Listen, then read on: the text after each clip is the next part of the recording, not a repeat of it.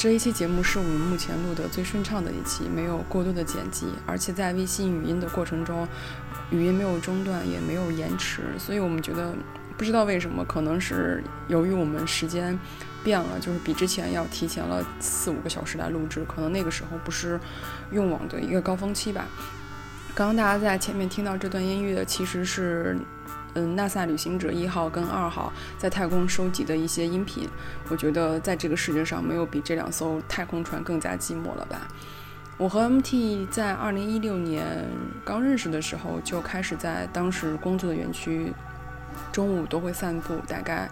一个小时左右。呃，然后在散步的路上可能会去买杯咖啡。总有说不完的话，然后我天生性子就急，说话快又很大声。MT 就是那种不管我是一个什么样的状态，他都会有用一个语速跟我交流。可能在他的心里觉得这有什么可着急上火的，就是他一直都很淡定。所以有的时候大家在听节目的时候就会发现，我有的时候说着说着就。就是语速特别快，或者说着说着我这边情绪就有点激动。其实这这跟我日常是非常相近的。我也有克制过，说要把这个语速调慢或者，呃比较平缓。但是我的性格就在这里，所以我很难去一时就是很快的把这个状态就是调整到一个很平缓的状态。所以大家如果在听的过程中觉得我很着急或者是情绪很激动，请多担待。嗯，我们我和 MT 在认识的五年里一直保持着高密度的交流，总有说不完的话。对我来说，我非常珍惜，也觉得这是一份财富。我们想把我们聊的这一些讨论保留下来，做成音频节目，其实更多的是想分享。呃，在当下的这个社会形态中，两个普通的女孩的日常生活和对话，让更多的人去关注当代社会青年生活、学习和工作的一个剪影，甚至可以说，当代社会女性在追逐内心世界和目标路上的疑惑和点点滴滴。对我们两个人来说，播客这个叫法，可能远远没有存档来的准确。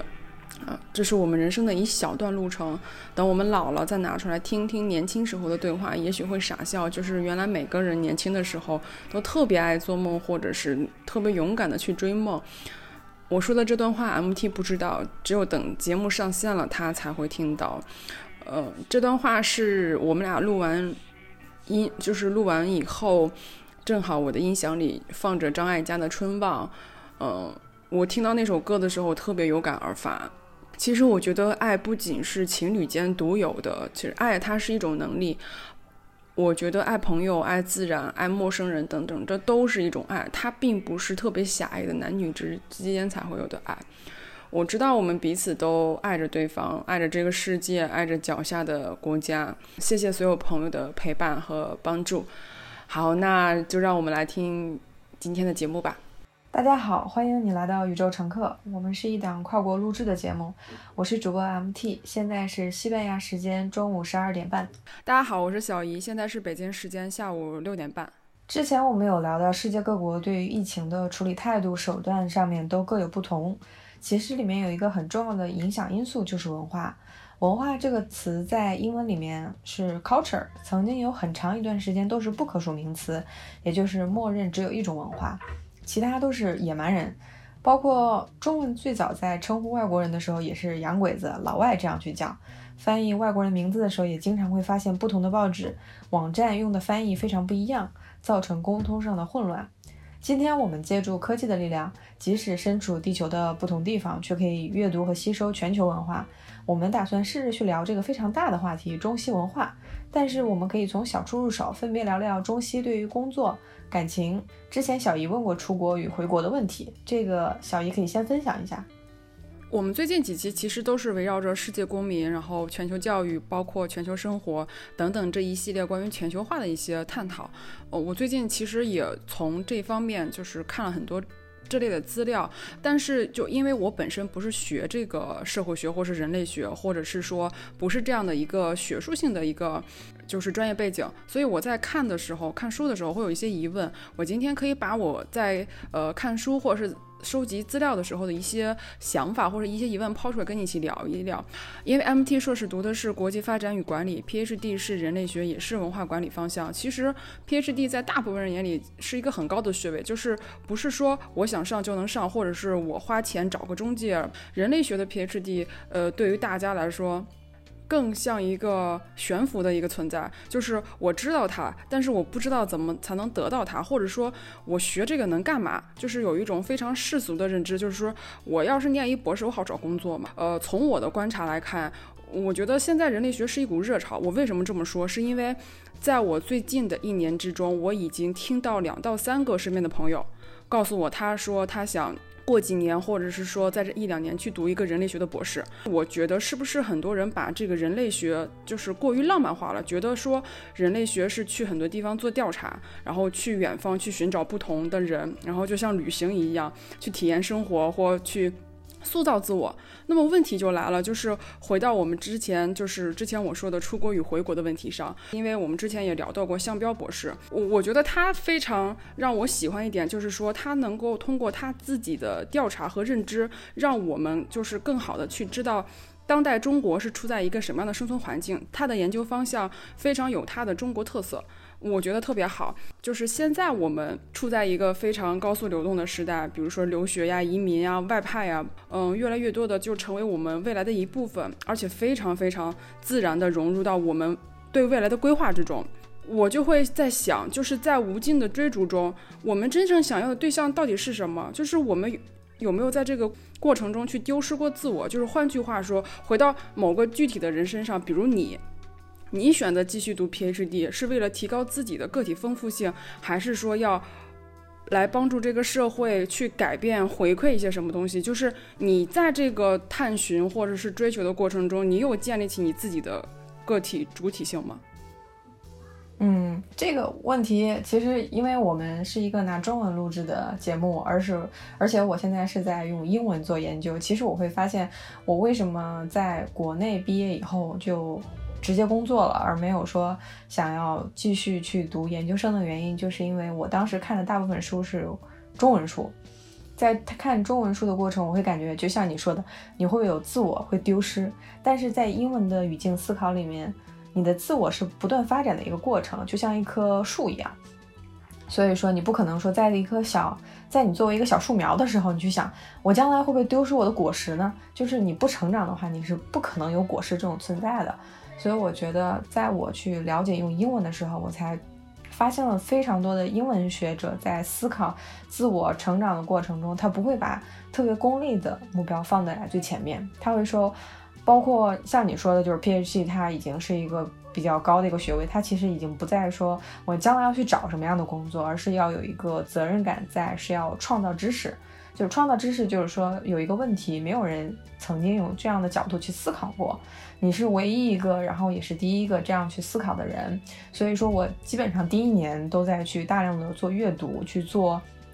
文献综述。就是文献综述这个，原来用中文的时候我也不太理解是什么意思，后来是直到。读了英文叫 literature review，其实你就是把别人前人写过的所有东西跟你这个主题相关的全部要读一遍。就在这个过程中，基本上就是一周要读几百页的英文文献。就是这个就是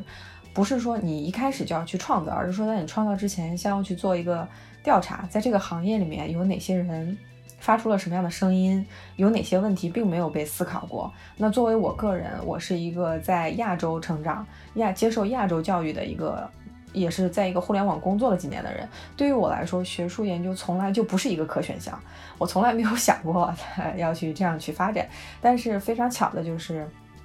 在英国的硕士毕业以后，有了这样的一个机会，而且周围的朋友也在聊，有机会去读人类学的博士。我当时还有几个不同的选项，其中第一个选项是德国，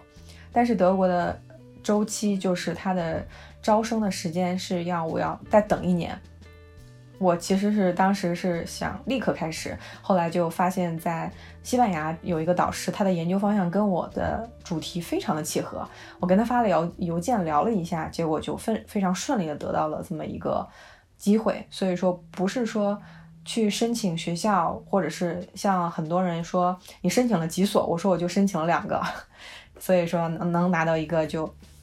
就是一开始瞄的比较准，而且我当时就是觉得，如果没有这个专业，这个导师给我的这个 offer 的话，其实其他的选项是不在考虑中的，可能也就是会换一个感觉去接接着去走，所以说也是走一步看一步的一个发展结果。就是咱们聊的这个，就说到这个问题，其实就是回到一个很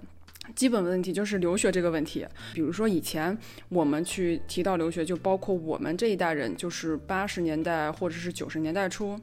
生人的这一波人，那时候留学好像是一种，就是说我没有的话也没有关系，然后我如果说能出国留学，那就更好。就是类似一种镀金的感觉，就好像比如说，哎，我戴一个银饰也蛮好看的，但是我如果是有一个十八 K 金或者是二十四 K 金的，是不是更具有收藏价值了？其实这是一种很多人那种观点，但是随着中国现代化的一种发展，包括经济的飞速发展，出国念书就成了一门必修课。其实越来越多的呃家庭，他愿意把孩子送到国外去念，嗯，大学、研究生，甚至是幼儿园。大家都知道，中国一直是一个全球留学生生源很大的国家。之前咱们说到那个聂华苓那个三生影像的时候，其实当时里面王安忆，包括一些其他的文人作家，都是在七十年代末跟九十年代初初期去出国的。他其实他们那时候的出国，就是更像公派。因为他们的年纪普遍比较稍微大一点，他们的目的是学习西方的一些比较先进的技术，然后他们留学的背景可能还有很多其他的一些价值，比如说他们留学是为了回国，然后不仅仅是提高自己的技能，而且是他们想为国家更好的服务，然后。帮助中国能够进步，他希望自己的祖国就是以后也能成为像其他留学国家那样强大。就是他们那个年代的留学，反而是一种，嗯，更具有一些价值关怀的。但是到了九十年代之后，就是我们这一代生人，你就会发现，他留学他不再像一个之前国家公派的一个项目，他就他成了一种个体的行动。他我们更多的。是从我们个人职业生涯去发展，就是很典型一个做法，就是我们大学毕业的时候，其实有一些同学是选择出国留学的，他的目标不仅是为了学一门流利的英语，包括你可以获得一个更好的一个工作的薪资。那我们是有更多的一种个人职业生涯的角度发展。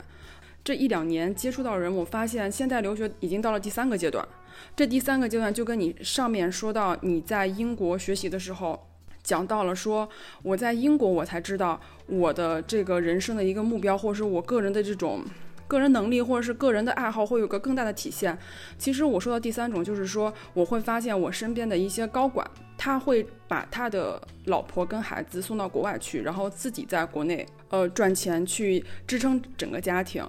对我来说，其实现在如果说本身经济家庭就是本身家庭经济条件比较优渥的话，他如果在国内接受教育的话，对一个孩子来说，是一个可能会有个更好的发展。因为没有父母的陪伴，其实孩子是要付出很大的情感代价的。但是在这种利弊的衡量机制下，他们依旧选择把孩子送出去。我曾经问过一个我接触过的高管，就是为什么要移民加拿大？就是他给出我的回答非常的惊讶，这也能体现现在第三个阶段是一个什么样的状态。他说他有一天看到自己的一年级女儿拉着一个行李箱的书包回到家里，他感觉到很诧异，而且一年级的课后作业他就已经辅导不了了，辅导起来非常吃力，每天要背很多书啊，他觉得对一个孩子来说太累了。他觉得国内的教育体制讲究竞争，然后还要看分数，对孩子的兴趣、个人智商、情商的培养不够。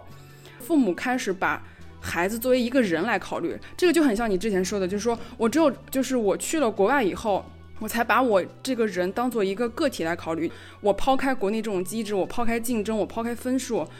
我抛开之前的功利化，我学习并不是为了以后找一个好工作，而是更好的提高自己。所以你会看到第三个阶段的时候，这个阶段就会呈现出一种去功利化，也就是说你在出国留学以后，你感受到哪一些让孩子或是让一个人回归到。一个快乐的本质，或者回到回归到一个人最根本的层面上去思考，这就会有一个很就是很怎么说很有趣的现象，就是说随着我们经济越来越发展，我觉得就是出国留学它肯定不是一个长久的发展之路，因为你不可能说国内的发展越来越好，然后我们就一代一代的人把孩子送出去，这样一种就是教育循环，我觉得是不太可取的。你怎么来看这个现象？我其实。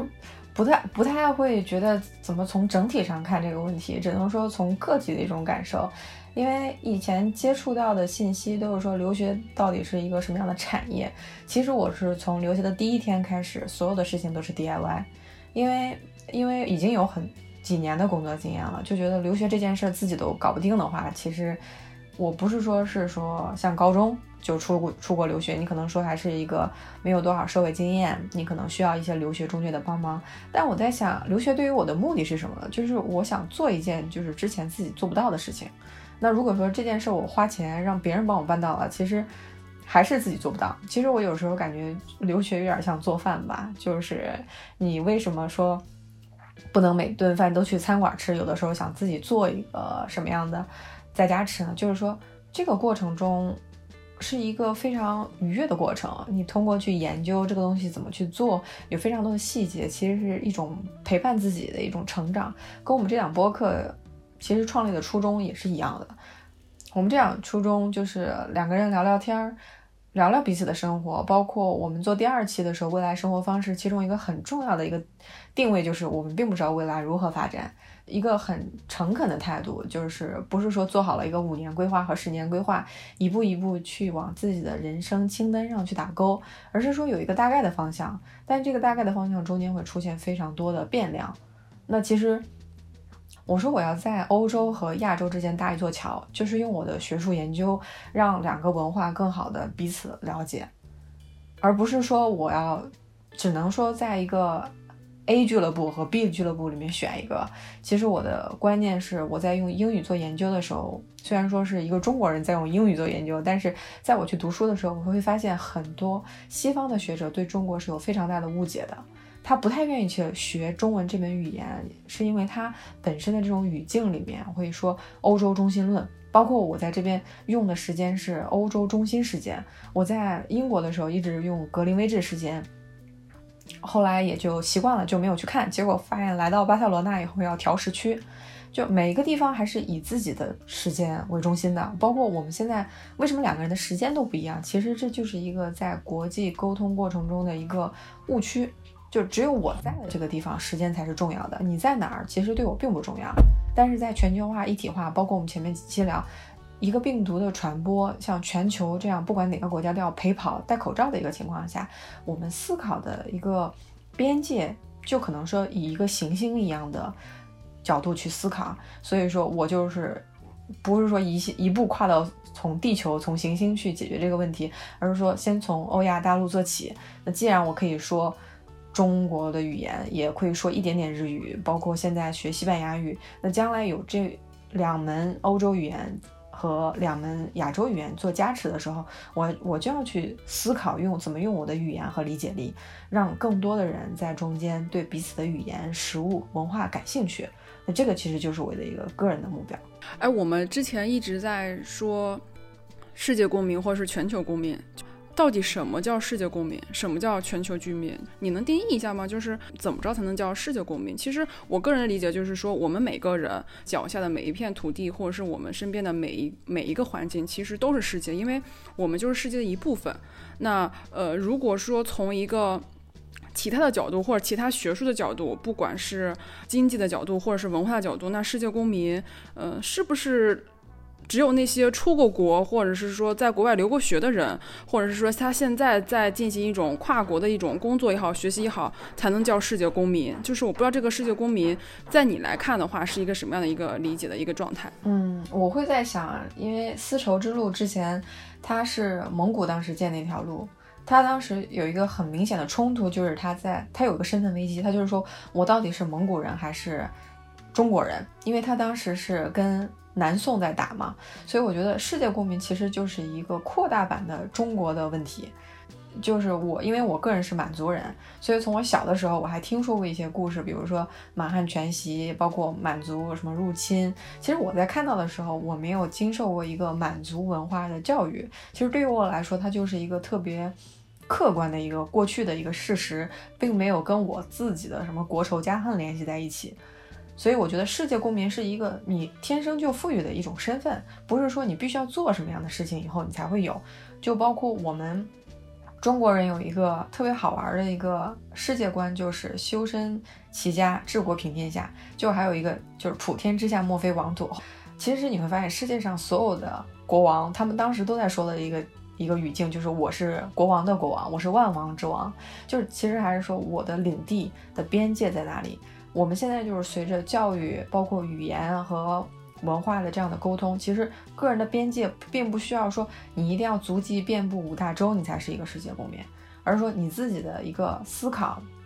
包括对未来的可能性的开放度，会决定你自己到底是不是一个世界公民。不是说我一一辈子只学一门语言就够了，一辈子只在某一个地区生活就够了，而是说在这个过程中，即使说你在待在家。但是你可能说，我们看的新闻其实都是国际新闻了。现在，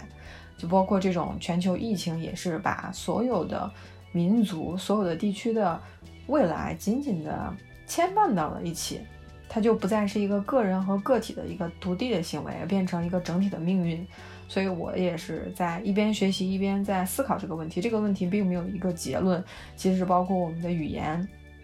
它也是几个世纪、几几百个世纪以后发展过来的一个成果。我们像像中国，像一百一两百年前，可能很多人都是没有姓名的，包括我们去看小说也好，很多女孩子可能都是没有名字的。就是女性，包括她的受教育程度和整体的，就是这个社会群体的社会程程度，它是慢慢发展的，所以不会说有一个终极的定力。我之前有做过一些就是搜寻啊，比如说我有搜寻过钱钟书，他是怎么理解这个世界？他说，世界不是在你身边之外的一些。环境，他说世界其实就是你脚下的土地，你站的地方就是你的世界。你怎样去理解世界？首先就是要理解世界跟你和理解你自己，呃，理解世界和理解你所在的那个具体方向。他是这么说的。但是我有看过向彪博士，就是对世界公民的解释。他在解释这个世界公民的时候，他先提到了世界公民的世界这两个字。在这种大环境下，大家对世界的定义就好像是指一种，就是物质上高度发达一个世界。其实它所指的就是说西方想象中的一种先进的生活方式。之前有提过，你的英国朋友，当听到他的朋友去了印度以后，不屑一顾，或者是觉得为什么要去那个地方，他没有觉得很羡慕。我突然就会想到这样一个问题，就是他会不会折射出来西方教育的一个一个不足，就是说。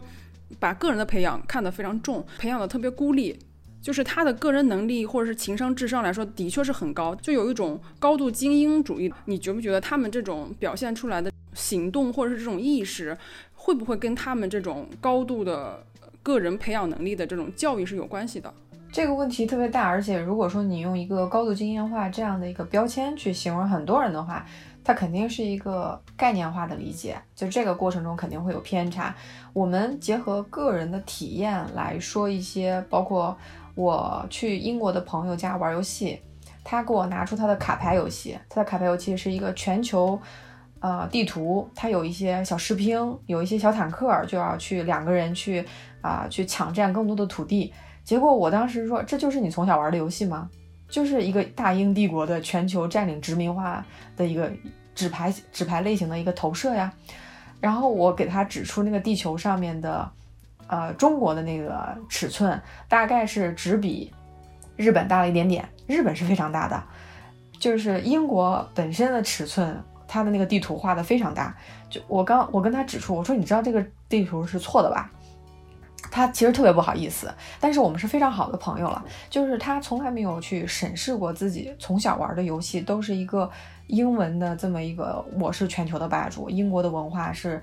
呃，包括英国的这种格林威治的时间，它也是天文台发明了一个时间，在地上画一条线，格林威治子午线就把自己划为零时了嘛。我们也之前讨论过，说中国为什么是东八区呢？我们中国把自己叫中国，难道为什么中国不是一区呢？就是因为这个时间当时在测量、在规划、在全球时间工会上去讨论的时候，中国的代表其实可能过去只能是一个投票的，并不是一个决定权的一个过程。就是我们在用中文了解信息的时候，这些信息我们都不会去做吸收。收，我的确是认为，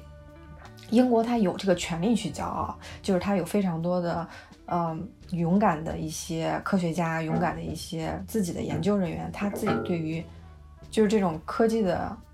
向往是非常高的，他也会创造了一些我们现在人类共同应用的一些科技的基础。但是从这种，比如说他们整个英文的那种报纸，如果你去看英文的报纸的话，你真是对亚洲没有任何的兴趣。其实用中文的信息，我们去看新闻的时候，也经常看到说希腊，包括人们可能说领取失业救济基金啦，或者是经济不是很好。但是我其实个人真的去了希腊以后，发现是一个非常美丽的国家。非常深厚的历史的一个积累，包括它有非常多的古城的遗迹，它的博物馆也非常的美。就是在这个过程中，我会发现，当我们用不管是用哪一种文化去吸收世界的信息的时候，都会有非常大的偏差。就是我们这个语言天生就像一个过滤镜一样，只会过滤出过滤出来一种对我们个人的心智发展比较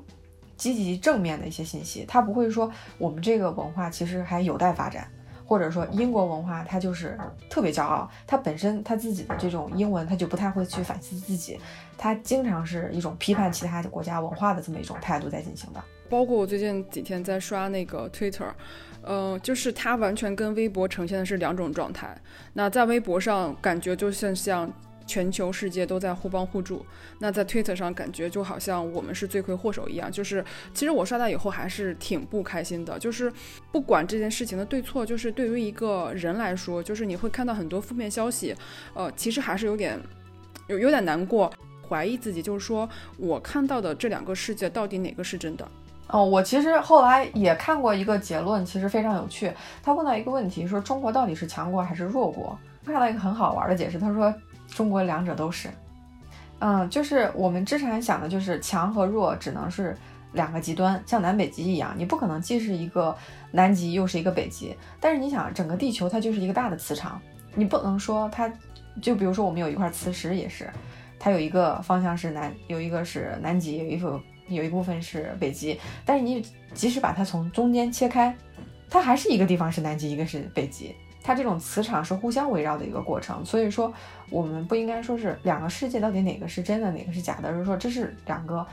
需要进行大量沟通的世界。就这也是为什么说我们个体去抱有一个开放的态度，包括去不同的平台去用不同的语言去吸收，为什么对我们个人的发展这么重要？因为在这个过程中，你才能达到一种平衡。因为在任何的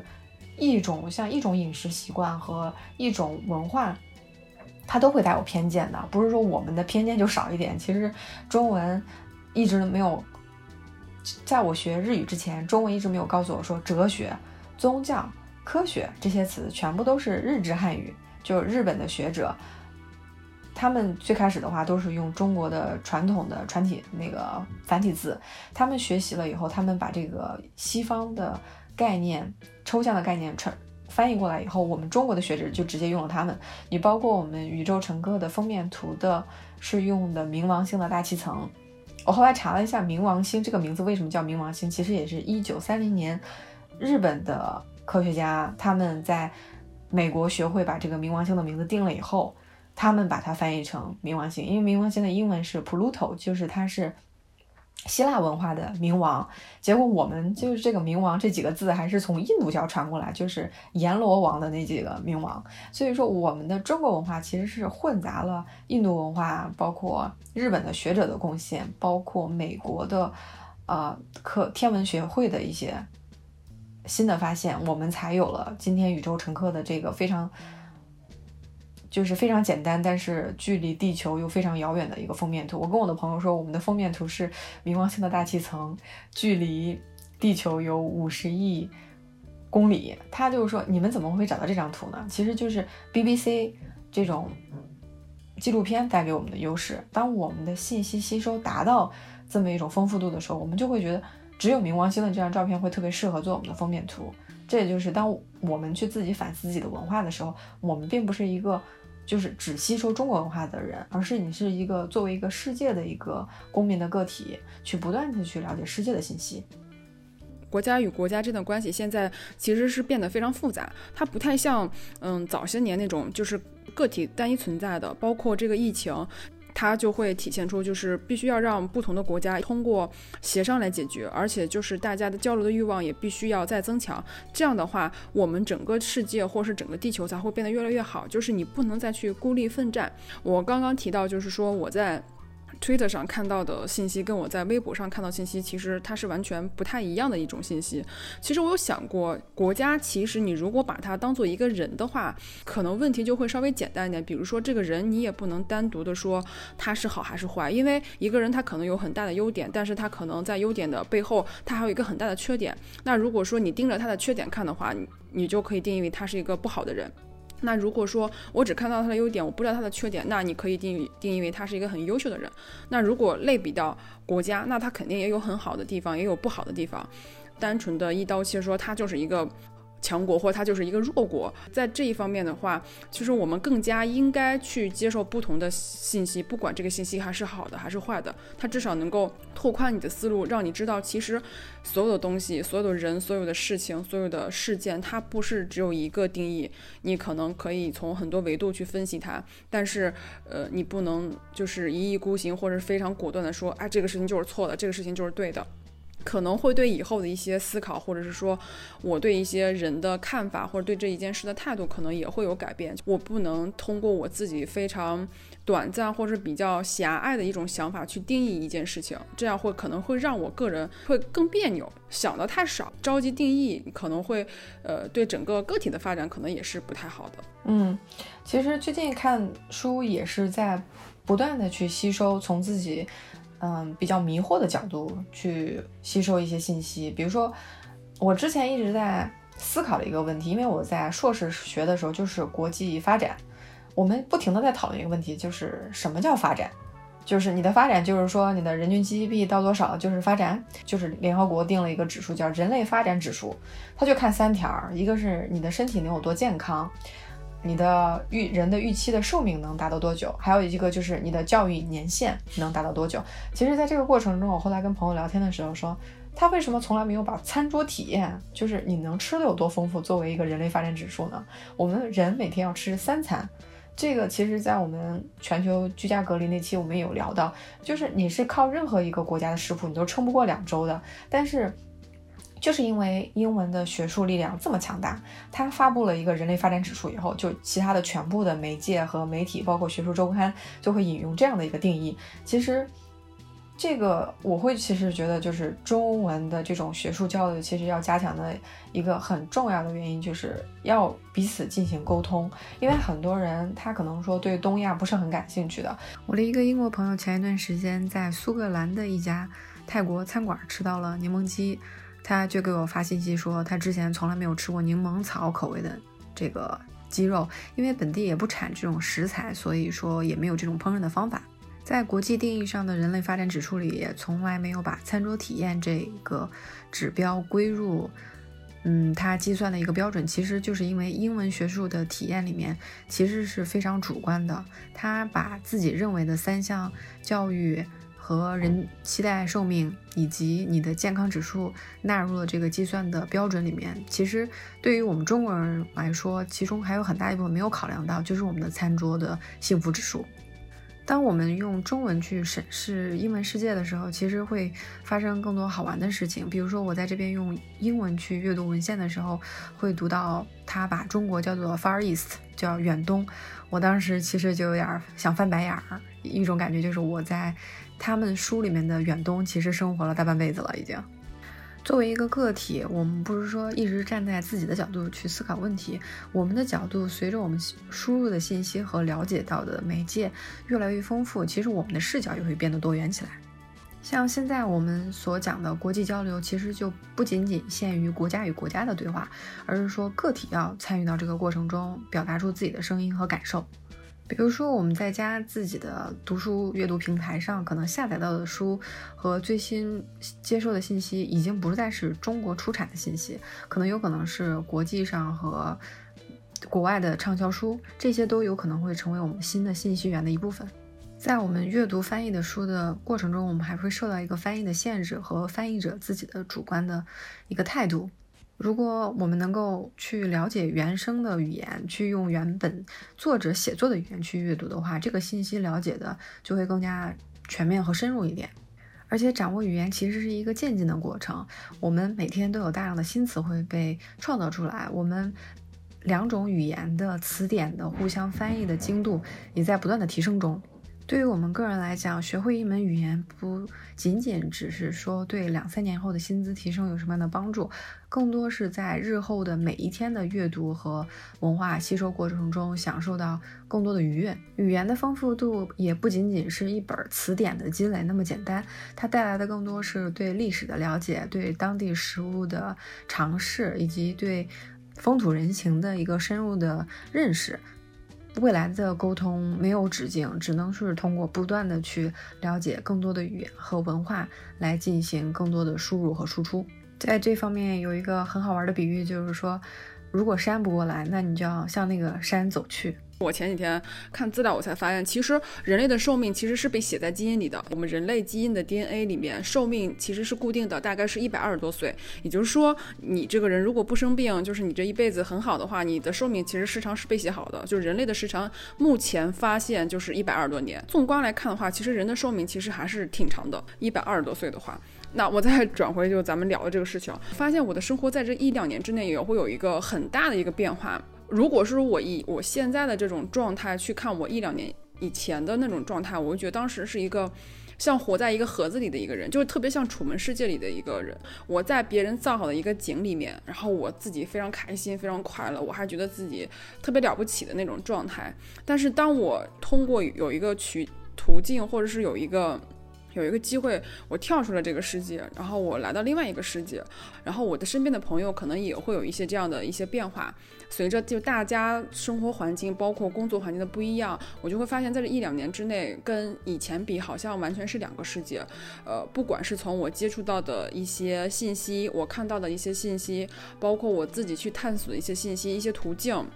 都跟之前有一个完全不太一样的视角。那我觉得是这个视角的，呃，就造成这个视角一个主要的原因，我觉得是说我没有那么的功利化了。也就是说，我去学这这门知识，或者是我去读这本书，我我是没有太多功利化的。我不需要说我今天去学这个东西，或者我明天去看那个东西，能够给我个人工作带来什么样的一个提升，并不是说我想通过这个事情能赚。更多的钱，就是我把它去功利化以后，我就会发现我的世界太大了，就是我能够我没有看到的世界太大了。你越来越看到更多的世界的时候，你就会发现你自己是越来越无知的。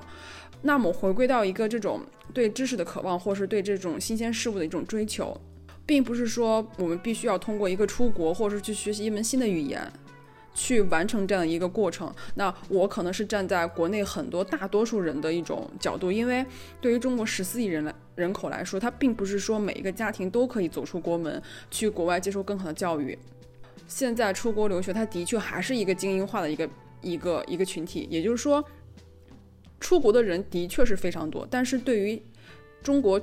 全部的人口来说，还是一个很小的一个一小撮。那如果说我我们没有条件去出国留学，或者是说我们现在这个阶段不能够导致我们可以潇洒的走一回，抛下自己所有的一切，离开自己这个世界去探寻另外一个世界。其实我觉得这这好像也是不对。就是说你离开你现在这个处境去探寻新的世界，那是不是也是对现在你这个世界的一种逃离？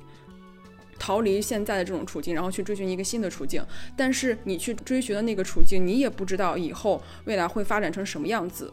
那你只是为了逃离现在而出去。我的一个观点就是说，大家到底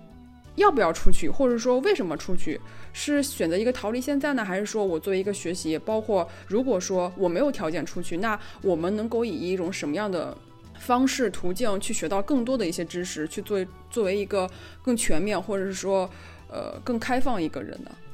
像我们之前讨论的一个主体词是大家，其实有一个问题就是谁是大家？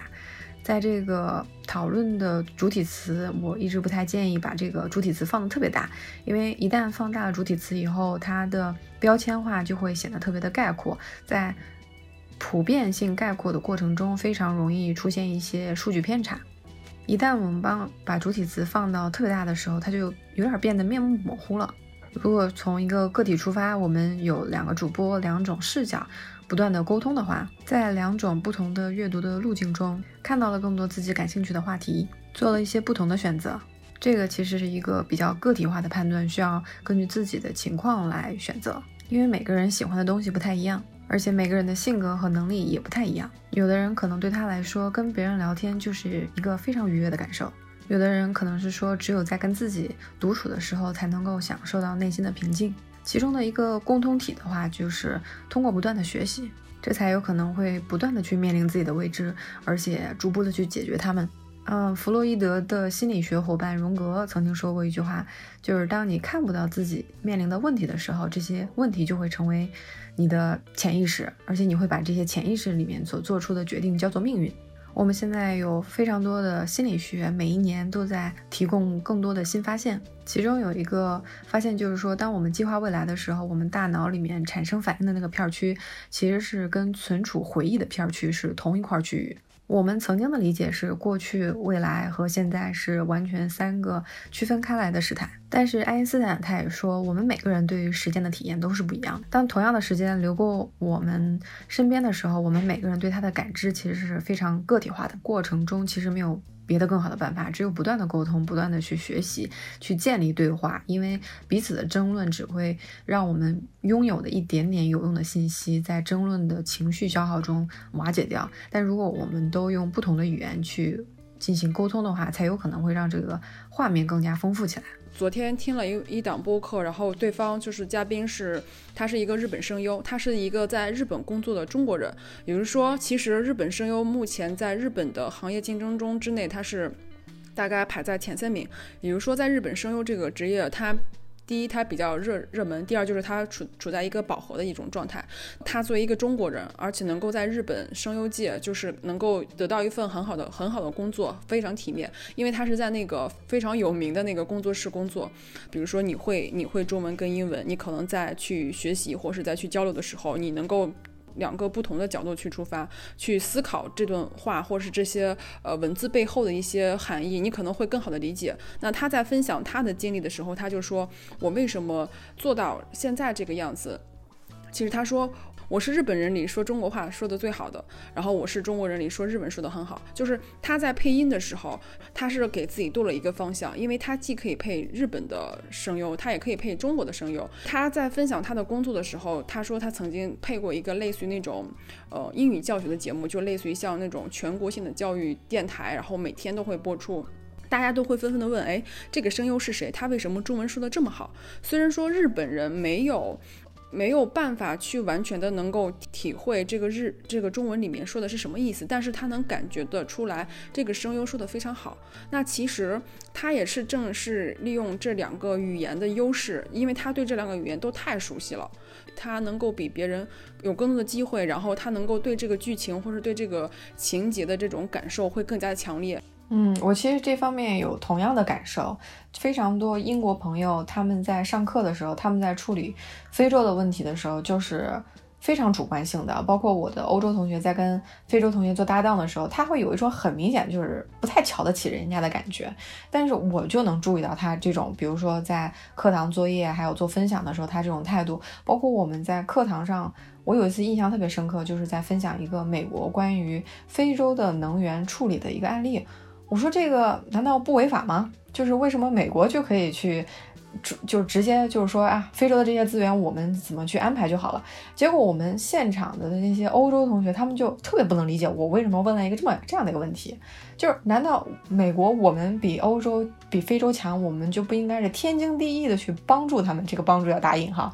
就是帮助他们去规划自己的能源嘛？但是从我的角度来想。你要去帮助别人，跟他们做协商的时候，难道他们自己不应该有声音吗？我的非洲同学就是，他们在彼此打招呼的时候，他们还没有以一个非洲的非洲人的这么一个身份共识去理解彼此。他们问的问题就非常让我诧异。两个非洲人碰见了，说你是哪儿的？我是塞尔利昂的。第二个问题，你是哪个部落的？我说你们现在还还流行问部落吗？他说是啊，我们每个部落的那个风俗习惯不一样。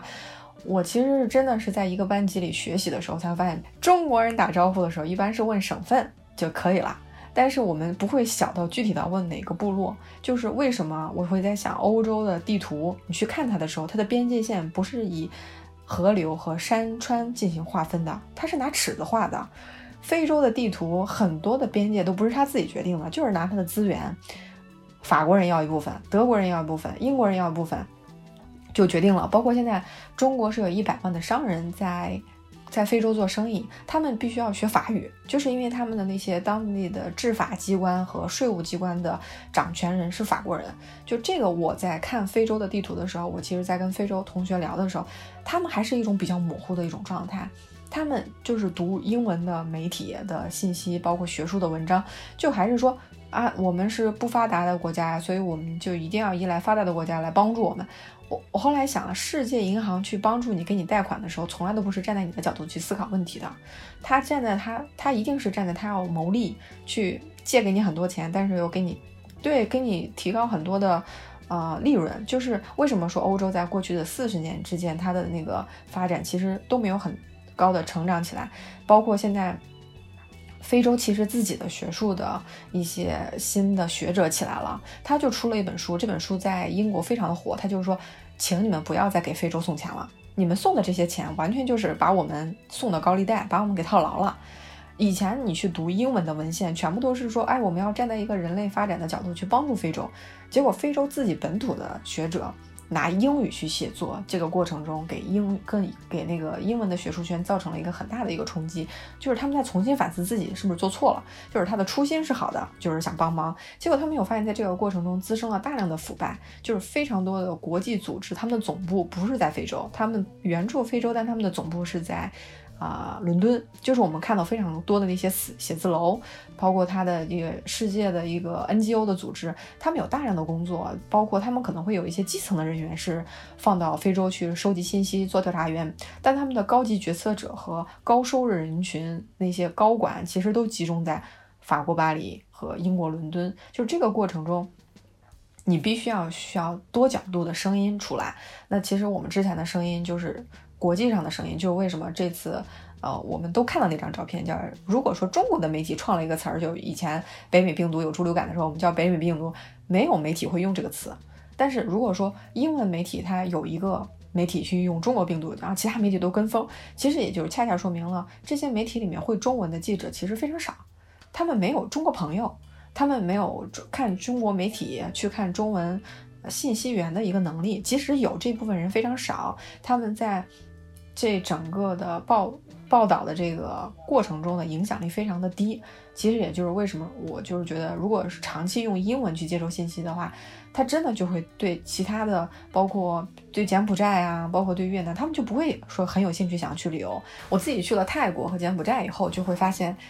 不管是当地吃的也好，旅行也好，包括我在当地看印度神话。这个都给我非常大的启发，就是我在看他的印度神话，就是包括为什么说是印欧文明呢？就是就是印欧大陆它之间的文化交流也非常的多，就包括一个非常简单，就是基督画，他们上面那些人像头上戴光环，这个其实是跟印度那些佛教是。神话他们那边学的，就是他们的壁画，而且说这个人是一个圣人，他头上就会戴光环。就以前的基督画在十几个世纪之前是没有这种装饰文明的，结果他们在不断的学习中用了这个文明。其实很多英国人他自己也不知道，说自己的词汇里面有百分之六十的词汇是从法语和拉丁语词、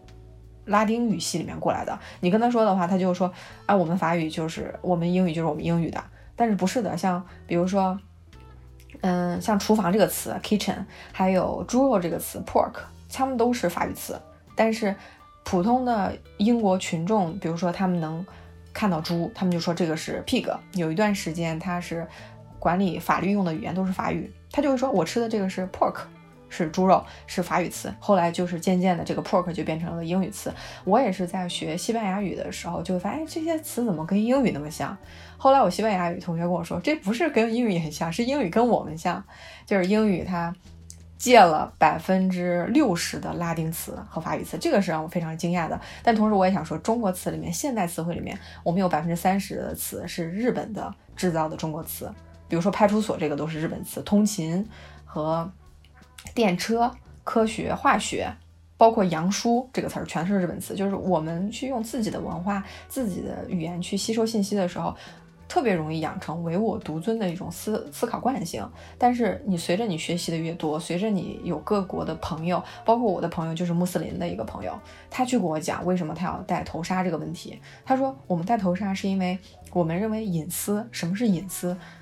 就是对我们的定义不太一样，包括我去跟拉丁美洲的女孩去聊天的时候，我会发现她们不穿内衣，她们就穿一个 T 恤，她们不穿内衣，就是你所有都能看得很清楚。这对于我来说是个冲击。但是我看到穆斯林的朋友，他戴头香的头巾的时候，我说头发也要遮起来吗？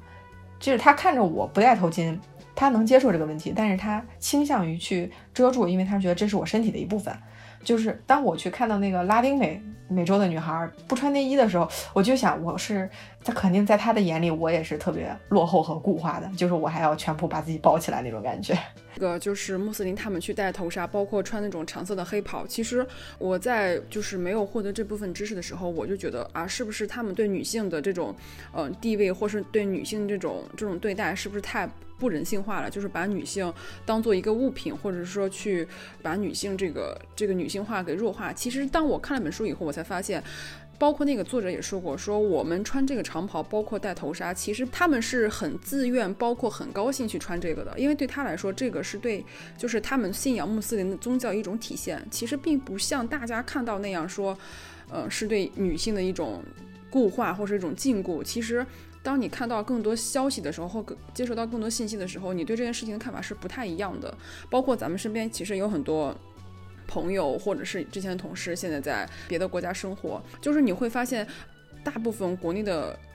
家属看到自己的孩子在国外的时候会非常紧张，那也可能是因为他接受的信息跟他所呃脑中知道对这个世界或者对这个全球这个变化，他可能没有一个很很开放的思想，他可能是一种比较固化、比较呃比较主流媒体给的一种印象，就觉得国外糟糕的不得了。其实。真正在国外那些人，或者是像你也好，或者其他朋友也好，但是大家表现出来依旧是很淡定那种状态，反而也像我在国内那种状态。嗯，其实我本科的专业学的就是新闻与传播。我记得当时被传播学理论的时候，其中有一条，它就是说恐怖理论，就是你要报道的时候，你要利用人们的恐惧心理，就是当人们对于一件不确定的事情。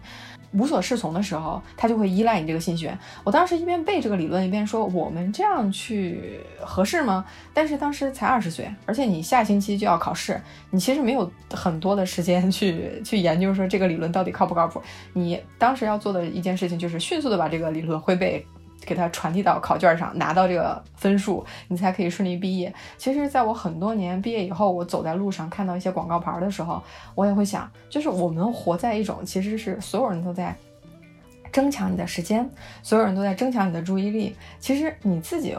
看完报纸，看完这些国际的报道以后，你再跟朋友国际打个电话聊一聊，你会发现大家还是该干嘛干嘛。就是这个这个过程中有哪些地方？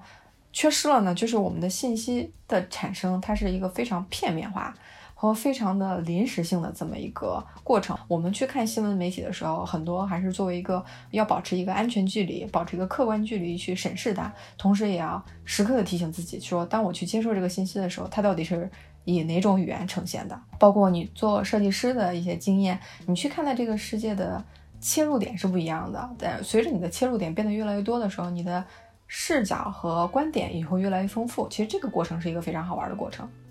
你说这个视角，我觉得特别对，是因为我最近也会有一种感同身受的感觉。那比如说，我最近看了很多关于理财或者是金钱这方面。其实，呃，在这之前，我对金钱或者是理财，其实那个知识是呃零的。也就是说，我们的父母或者是说我们的老师。